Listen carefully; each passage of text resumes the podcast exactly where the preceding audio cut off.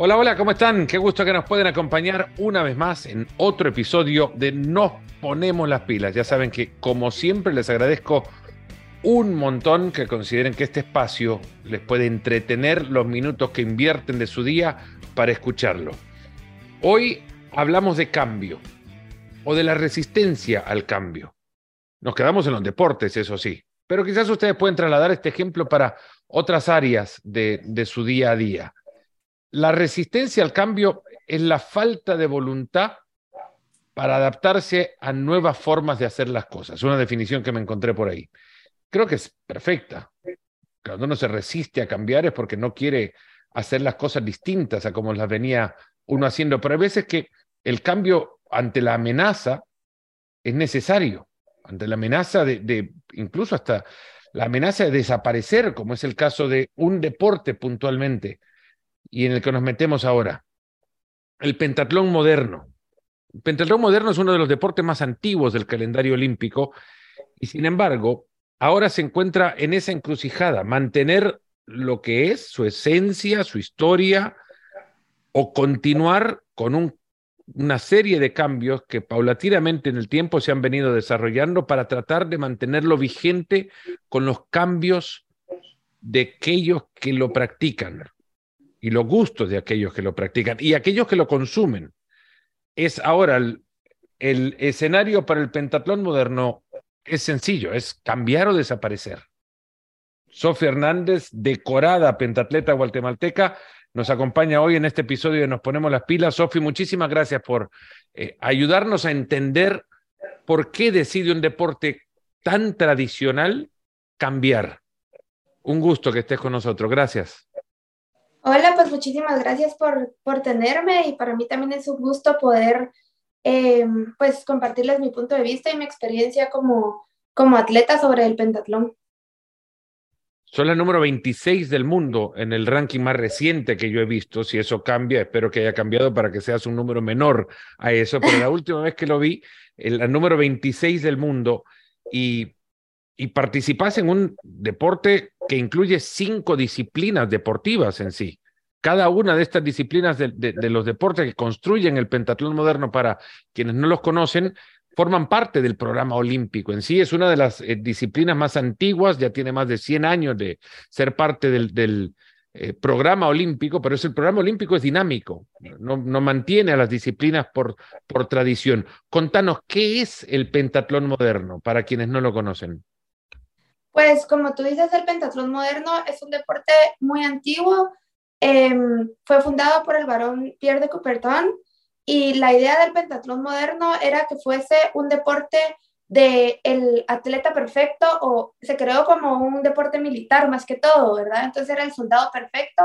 Entonces, ¿qué tenía que hacer? Saber nadar, saber pelear con espada, saber montar a caballo, saber tirar y saber correr.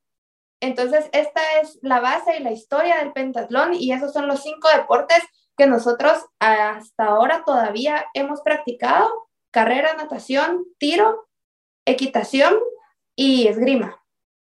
¿Cómo es un día de, de entrenamiento de, de, un pentatleta? Pues es bastante cansado, el deporte es un deporte, el, el, pentatlón es un deporte que te da mucho, pero también te, te exige mucho, mucho tiempo y mucho sacrificio. Eh, creo que cada país tiene un sistema diferente de entrenamiento, pero aquí en Guatemala nosotros nos levantamos eh, temprano en la madrugada y nadamos de cuatro y media a seis de la mañana. Después tenemos una pausa y después entrenamos de 8 a 11 o 12.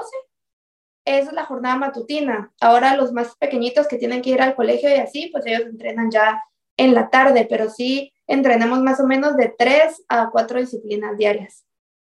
No es Guatemala un país que uno piense, eh, resalta en, en pentatlón moderno y sin embargo tiene representantes como tú, Charles Fernández, que, que, que han puesto a Guatemala en lugares eh, altísimos. ¿Por qué lo hacen en Guatemala? Pues creo que eh, el amor que uno le tiene al deporte y, y el, la mentalidad que hemos tenido de, aún siendo un país pequeño, relativamente pequeño, en Centroamérica, que tal vez no mucha gente sabe dónde es o, o, qué es, pues nosotros sí, siempre pensamos que podemos llegar a ser grandes y que no hay un país o una nacionalidad más grande que nosotros. O sea, nosotros como guatemaltecos podemos llegar a ganar un campeonato mundial como lo hizo Charles Fernández en 2015, como lo hicimos Sofía Cabrera conmigo en 2018 y llegar a participar en Juegos Olímpicos, llegar a ganar unos Juegos Panamericanos. Para nosotros eso es, es posible y es una realidad. ¿Te tocó abrir un mapa así en tu teléfono? Ahora te, Alguien de mi época pensará algún mapa de esos de que se encuentran en, estaciones de servicio, en gasolineras, abrir el mapa y ponerle eh, el dedo a alguien en ese mapa y señalarle la ubicación de tu país. ¿Te tocó hacerlo alguna vez? Más de una vez, creería. Pues yo tuve la, la experiencia de ir a Alemania a entrenar tres años. Yo estuve tres años viviendo allá y sí, no de pentatlón, pero sí había gente en Alemania con la que yo compartí que me decía, de Guatemala, ¿y dónde es eso? Y mm. yo, ah, pues abajo de México. Em, pero sí, o sea, sí me ha tocado explicar un par de veces dónde es Guatemala, pero en el mundo del pentatlón nos conocen, nos conocen y, y saben quiénes somos y de qué somos capaces por, por los resultados que hemos tenido, ¿verdad? Eh, ¿De cuál deporte salís para entrar al pentatlón moderno? ¿En cuál deporte te iniciaste? No me imagino que de chiquita habrás agarrado una pistola para ponerte a tirar o sí. no, no, no. Yo, em, pues yo empecé pentatlón cuando tenía nueve años. Entonces yo en realidad no practiqué un deporte como tal antes del pentatlón, sino yo sabía nadar. Yo entraba a clases de natación y yo pues practicaba un poco de natación y de ahí pasé directamente a pentatlón a los nueve años. o sea, yo prácticamente me hice en pentatlón. Yo no practicaba otro deporte antes.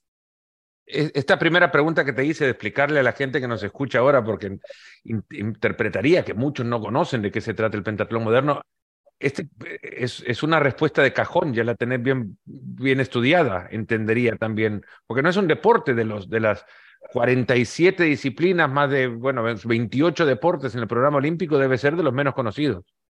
Sí, sí, eh, pues lamentablemente Pentatlón no tiene esa gran cantidad de espectadores o de gente que esté involucrada con el deporte.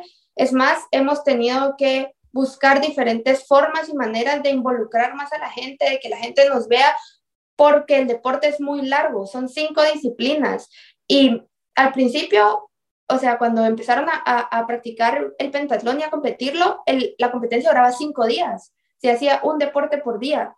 En cambio, después, para hacerlo más dinámico, se compactó en un día de competencia. Y así hemos tenido que ir evolucionando para que los espectadores se puedan involucrar más con el deporte y disfrutarlo tanto como la gente que lo está haciendo, porque es difícil pasar tanto tiempo viendo un deporte si, no lo, si uno no lo entiende. intuyo también que levantándote a las 4.30 de la mañana te gusta el café. sí. Bueno, perfecto. podemos hablar entonces en el mismo idioma.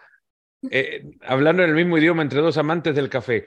Eh, París 2024 está a la vista, pero van a ser los últimos Juegos garantizados para el pentatlón moderno en el calendario de los Juegos Olímpicos. Después de esto, bueno, antes, en realidad al final de este año calendario 2023, el Comité Olímpico Internacional en su Asamblea General se reunirá y determinará cuál es el programa de deportes que entrarán a formar parte de los Juegos de Los Ángeles 2028 y uno de los deportes que está en la burbuja es el pentatlón moderno. Está bajo estudio, eh, con la lupa encima desde hace ya un tiempo atrás, pero agilizada quizás ese, o agilizado ese proceso de, de estudio por incidentes que sucedieron en Tokio en los Juegos del, 2020, que fueron en realidad en el, 2000, en el 2021.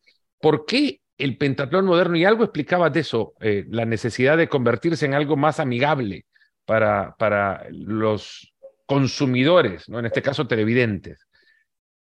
¿Por qué necesita cambiar?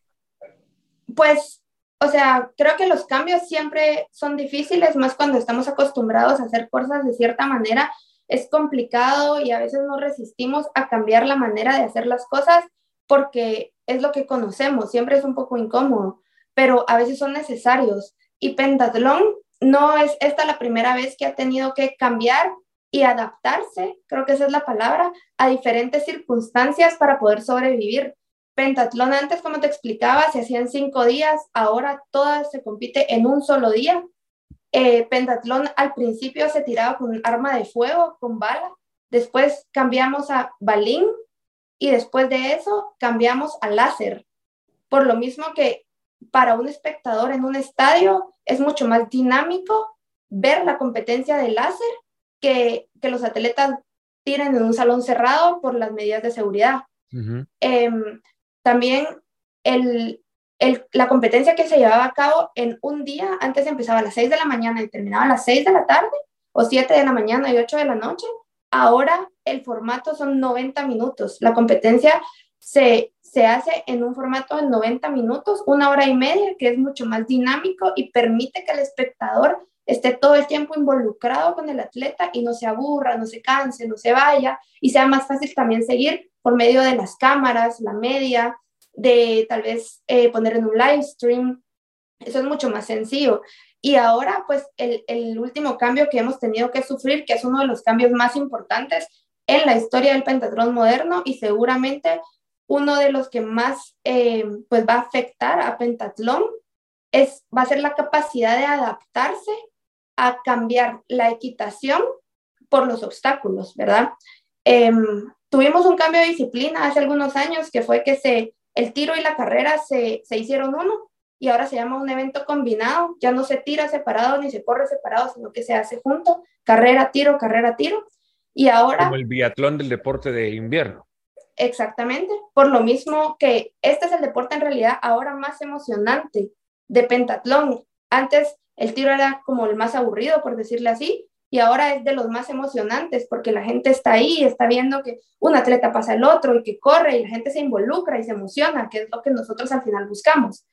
Em, y pues el, con la equitación, lo que te puedo decir es que Pentatlón había tenido dificultades con, el, con la equitación, no en Tokio, sino ya venía desde tiempo atrás y desde tiempo atrás se estaba evaluando la posibilidad de cómo cambiar o mejorar la equitación, porque me imagino que al entrenar cinco deportes, no, puede, no se puede ser experto en los cinco, ¿verdad?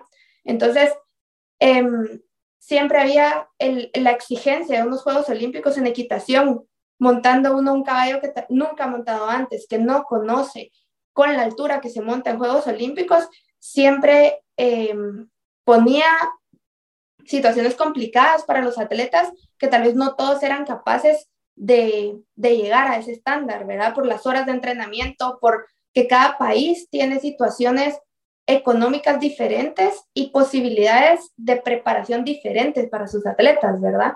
Entonces, em, al, llegar a Tokio, pues sucedió, sucedió otro incidente como habían sucedido en, en Londres, en Río, y pues en la UIPM y, y los atletas tuvimos que tomar la decisión de adaptarnos a la situación y buscar una disciplina que reemplazara la equitación y que nos mantenga en, en el programa olímpico.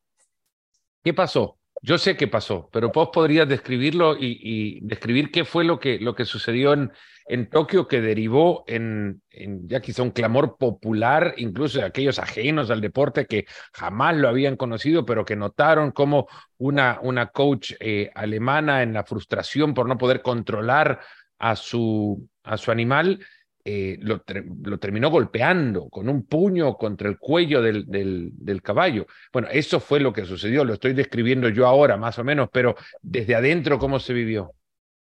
Pues realmente eh, la situación que llegó a redes sociales y a, a, los ojos y oídos de, de, todo el mundo, incluso que no conocía el pentatlón, fue cuando la atleta que iba en, en primer lugar se sube al caballo, ella no, no puede hacer que el caballo empiece a, a, competir, ¿verdad? Eh, tenemos que entender que es un caballo que nunca se había montado antes, que ella no conoce, ¿verdad? Eh, y se que no se conocen entre sí. En realidad, la equitación lo que tiene, ecuestre lo que tiene es que es un binomio. Se habla siempre del, del humano que lleva adelante al, al animal, pero en realidad es, es un equipo y del, del caballo se habla muy pocas veces, pero pero tiene que existir una comunicación entre ambos para poder llegar a un objetivo. Y acá estás poniendo a dos extraños a, bailar. Exactamente. Y el nivel de exigencia de Juegos Olímpicos, como te comentaba antes, son pistas de un metro veinte, no es, no es un nivel de exigencia bajo, ¿verdad? Entonces, ahí se requiere una confianza entre el jinete y el caballo. Tienes 20 minutos para formar esa confianza, para saltar al caballo cinco veces y competir. Ahora lo que pasó fue, la atleta se sube al, al caballo, el caballo no quiere caminar, ella tal vez sí pudo comportarse mejor en el caballo, pero en realidad ella lo que estaba tratando era que el caballo avanzara. Obviamente, si te pones en los pies de un atleta que está en primer lugar en Juegos Olímpicos, es, una situación estresante, es una situación donde las emociones están a tope, ¿verdad? O sea, estás a un evento de, de ella es una de las mejores corredoras eh, y tiradoras de, de pentatlón, ella estaba a un paso de la medalla y, y eso, o sea, las emociones están a tope.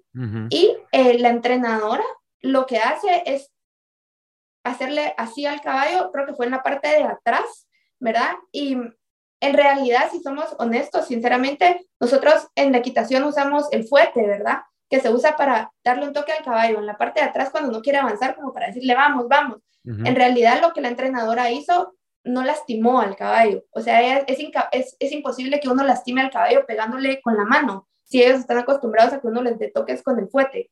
Pero no está dentro de las reglas, no está dentro del comportamiento adecuado en la arena de competencia, ¿verdad?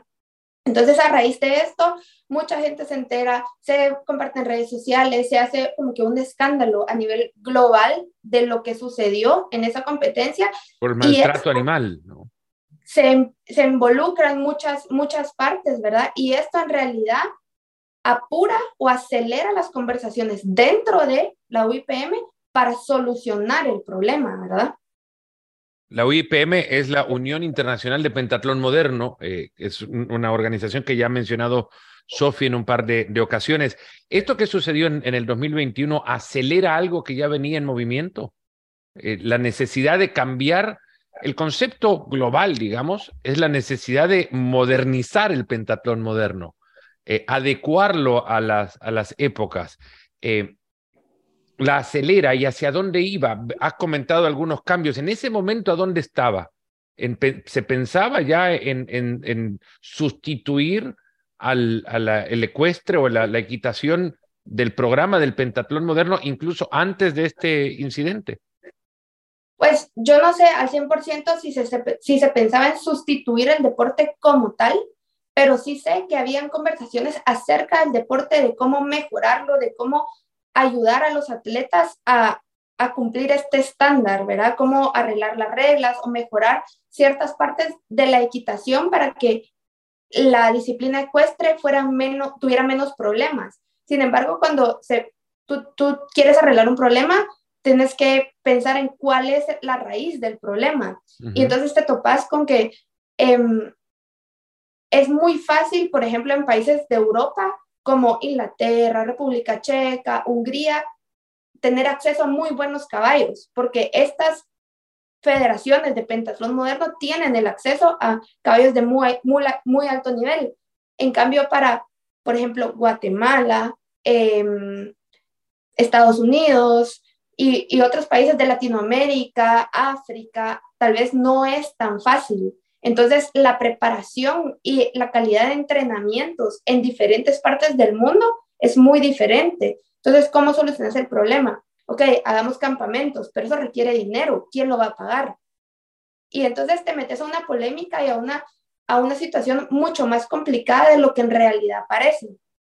Y entonces la UIPM trata de, de ver cómo se pueden arreglar estos problemas y al final nos topamos con la decisión de que tenemos que encontrar una disciplina que sustituya a la equitación para poder sobrevivir en Juegos Olímpicos, que es al final la parte más importante, porque como tú bien decías, Juegos Olímpicos es lo que mantiene vivo al pentatlón, ¿verdad? Entonces, si nosotros salimos del programa olímpico, muy poca gente lo puede practicar porque es un deporte muy caro.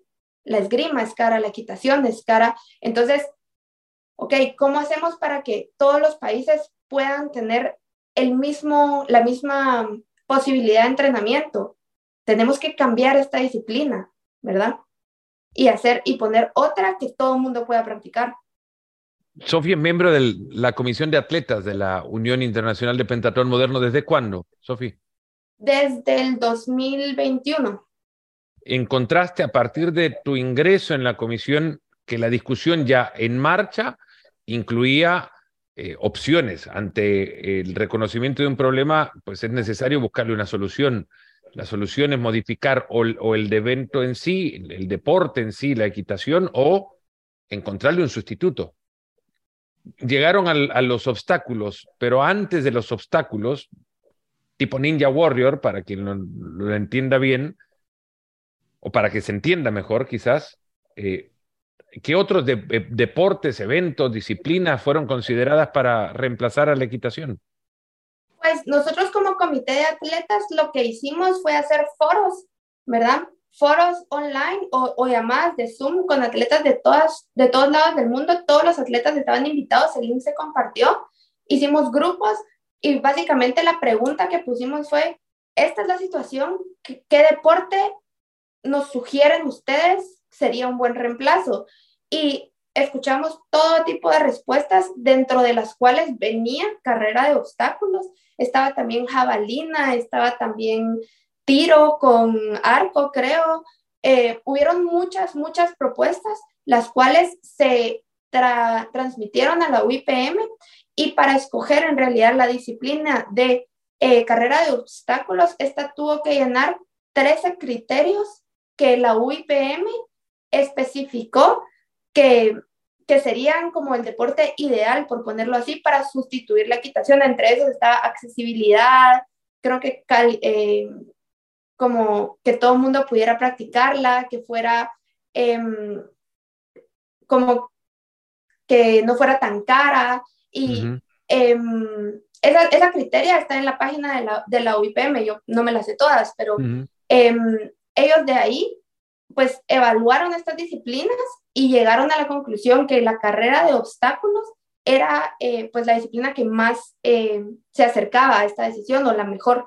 Para mantener el concepto, digamos, del, origen del, de los Juegos. Pierre de Coubertin era un pedagogo que al final eh, termina llegando a los Juegos Olímpicos por su intención de encontrar una mejor preparación de mente y cuerpo para los soldados franceses en los colegios en los colegios franceses. Era no, es que fuese militar, es que encontró que la reunión de estas cinco disciplinas convertían, como antes lo decías, al soldado perfecto. Y por eso se le considera el fundador de, o el creador de este, de este deporte. Eh, mantener esa idea de, una disciplina que forma completamente a, un deportista, no para llamarle soldado, pero quizás eh, un guerrero deportivo, eh, el pentatlón moderno necesitaba mantenerse cerca de, aquellos deportes que cumplieran con este propósito. ¿no? Eh, ¿Cómo describís la disciplina de los obstáculos? Sin otra manera de llamarlo Ninja Warrior, que es lo que se me viene a la mente. Pues creo que el pentatleta como tal es un, es un atleta que sabe hacer casi todo y es una, un atleta muy ágil y muy que, que se adapta a, cualquier situación. Nosotros corremos, nadamos, esgrima, tiro y carrera. Y esta, el entrenamiento para estas cinco disciplinas te hace alguien que se puede adaptar, ¿verdad?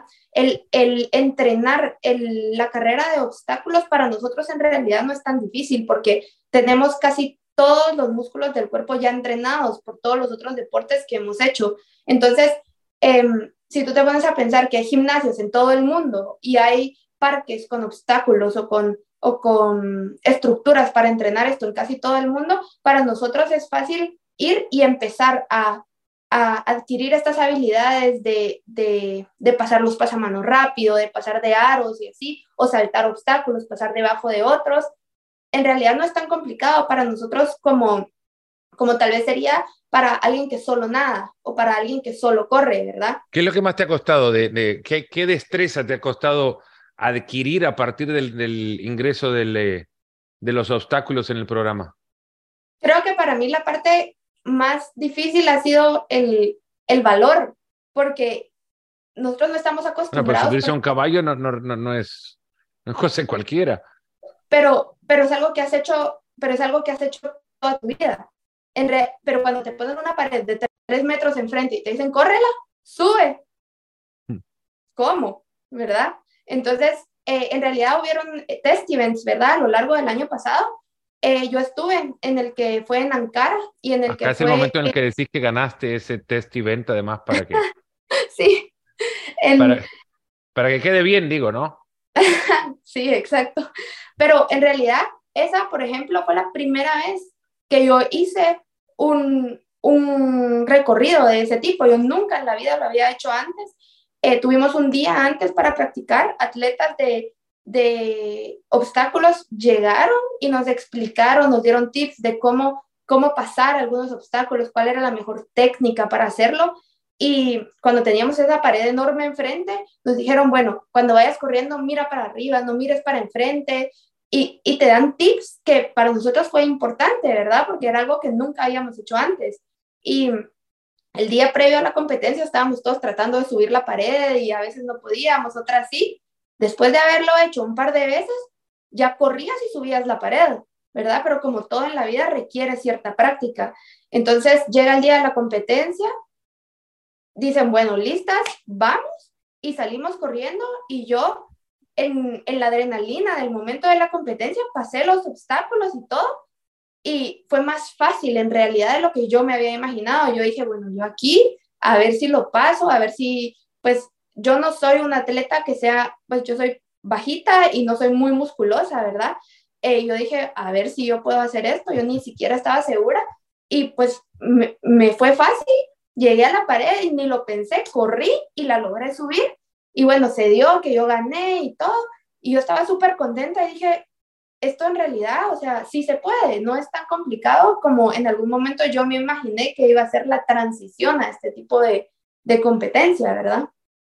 Cuando eh, el, momento de transición, hablando de esta, del programa, no es inmediato. Este año será un año de, de también entrenamiento para preparar el calendario olímpico en el que todavía se incluye las pruebas secuestres. Eh, y luego de esto es convencer al movimiento olímpico que voten por algo que no han visto en, en, una gran competencia a nivel continental o global, por ejemplo. ¿Cómo convencer ahora al COI para que entiendan que, el, que el pentatlón moderno hace un esfuerzo por cambiar para modernizarse, valga la redundancia, pero que es más atractivo cuando no tenés muchos ejemplos que mostrarle. Pues el test event se hizo básicamente para que los atletas vieran, era más para los atletas y las, los entrenadores, ¿verdad? Em, ahora con lo que tú dices de cómo convencer al Comité Olímpico Internacional, pues este año bueno, primero que nada, este año no se cambió la equitación para la categoría senior porque estamos a nada de París. En París todavía se va a hacer la equitación y no... ¿Cuántos clasifican a París? Eh, los panamericanos son en la última semana de octubre. Ahí se dan las cinco plazas para América. De, de, América, ajá, para Juegos Olímpicos y eh, las competencias de ranking empiezan creo que en junio. En, junio es la primera competencia de, ranking olímpico. Evidentemente todas estas competencias deben incluir la equitación porque Ecuestre seguirá siendo parte del programa en París. Exacto, todas las competencias categoría senior este año van a seguir siendo con equitación. Entonces, esto no interrumpe el proceso hacia París.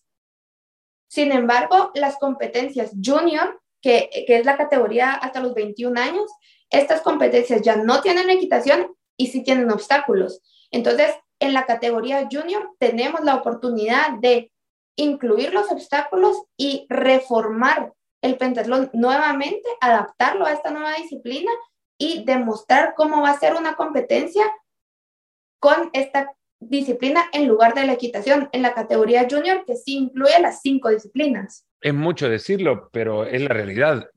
Tu generación de atletas es la que está tratando de sacar el agua del bote para que no se hunda. Exacto. ¿Cómo, lo, ¿Cómo lo vivís? ¿Cómo sentís que sos parte de un deporte centenario creado por el fundador del Movimiento Olímpico Internacional y ahora está dentro del bote que intenta salvar a este deporte? Pues no ha sido un proceso fácil, ha sido un proceso en el que, primero que nada, uno como atleta tiene que llegar a la aceptación de el pentatlón es algo que yo amo, que amo hacer, que he conocido de cierta manera toda mi vida pero es algo que yo quisiera que mucha gente también hiciera. Es algo que yo quisiera que muchos atletas después mío también tengan la oportunidad de hacer. Y como atleta, el sueño de casi todos es llegar a Juegos Olímpicos, ¿verdad? Es el sueño más grande poder formar parte de esta gran fiesta mundial que son los Juegos Olímpicos. Y yo de chiquita siempre tuve ese sueño de llegar a ser una atleta olímpica. Y eh, eh, para que las siguientes generaciones puedan tener ese sueño, participar ese sueño y hacerlo realidad, tiene que existir pentatlón en Juegos Olímpicos, ¿verdad? Esa, esa es la realidad. Y, y para eso tenemos que adaptarnos para darle la oportunidad a las siguientes generaciones que, que puedan llegar, cumplir este sueño y, y mantener el pentatlón vivo. No ha sido fácil, han habido discusiones, han habido tal vez malentendidos, y ha sido trabajo duro por, los últimos, por el último año, ¿verdad? Pero yo creo que es, que es la manera correcta de hacerlo, el camino correcto, y creo que es, es el camino que va a llevar a que Pentatlón sobreviva esta crisis. 83 votos en el Congreso de la, de la UIPM, 11 eh, de estos dijeron que no querían cambio. ¿Se sabe quiénes son? Eh, creo que el voto es anónimo. Creo que el voto es anónimo en el Congreso de la UIPM. Sin embargo, pues yo te puedo decir que em, cuando hay cambio siempre hay oposición. Claramente hay países que tal vez no están de acuerdo, hay países que tal vez tienen la capacidad de entrenar la equitación al más alto nivel y no les afecta, ¿verdad? Pero no quieren perder esta ventaja tampoco. Exacto, pero hay países como el mío, como otros países de Latinoamérica, como tales países de África, que no tienen esta posibilidad. Entonces, es cuestión de adaptarse y cambiar. ¿Qué otro deporte ves, Sofi? ¿Perdón? ¿Qué otro deporte te llama la atención ver o no te da tiempo, el tiempo libre para dormir? No, me gusta, me gusta ver la esgrima, me gusta ver tenis, me gusta ver un poco de fútbol, pero no soy fan de ninguno, la verdad. O sea, yo Cuando ves estos deportes, eh, ya desde tu perspectiva, que entendés que el cambio para modernizar y dinamizar tu deporte es necesario, ¿lo ves desde, esta, desde ese prisma, desde esa, eh, de nuevo, perspectiva de, quizás estoy viendo este partido de tenis, el tenis podría cambiar así, o el fútbol me parece que podría cambiar de esta manera. ¿Lo ves de esa forma? ¿Ves que todo mm. necesita un proceso de modernización? Tal vez, tal vez no lo veo tan así, pero sí veo como tal vez ciertas decisiones de, de las personas sí van de acuerdo a que es necesario cambiar, ¿verdad? Es necesario adaptarse y cambiar y estar en constante movimiento para que las cosas no se estanquen. Por ejemplo, tal vez, bueno, eh, cuando veo que tal vez un jugador de fútbol decide cambiarse de un equipo a otro y ha estado toda su vida en un equipo, uno dice, pero ¿por qué? Pero tal vez, o sea, es necesario cambiar y adaptarse y migrar a algo diferente para, para no estancarse en un lugar, ¿verdad? Tal vez esa sería mi manera de interpretarlo, pero honestamente no. Yo cuando, cuando veo otro deporte trato, o sea, me enfoco más en, en la adrenalina, en el deporte como tal, como la, la emoción que vive el atleta haciendo ese deporte a tal nivel. Eso tal vez es lo que a mí más me gusta de ver otros deportes, ¿verdad? La resistencia al cambio le, le pasa a las organizaciones, a, le pasa a las personas y le pasa a los deportes. Hay muchos que se han resistido y se han hundido en esa resistencia. El pentatlón moderno quizás le está dejando algo de lección a otros deportes para que se miren un poquito al espejo y piensen, quizás esta resistencia habría que vencerla proponiendo voluntad para cambiar o encontrar menos una forma distinta de hacer lo que tanto queremos. Sofi, muchas gracias, de verdad. Gracias a ti. Sofía Hernández, que es miembro de la Comisión de Atletas del Pentatlón Moderno, que se moderniza de cara a mantenerse en vida. Muchas gracias, Sofía Hernández, y a ustedes también que nos han acompañado en este episodio de Nos Ponemos las Pilas. Recuerden, suscríbanse. No sé qué más que lo que tienen que hacer, pero pueden comentar si quieren. Aquello leo todos los comentarios. Y será hasta el próximo episodio. Se cuidan un montón. Gracias.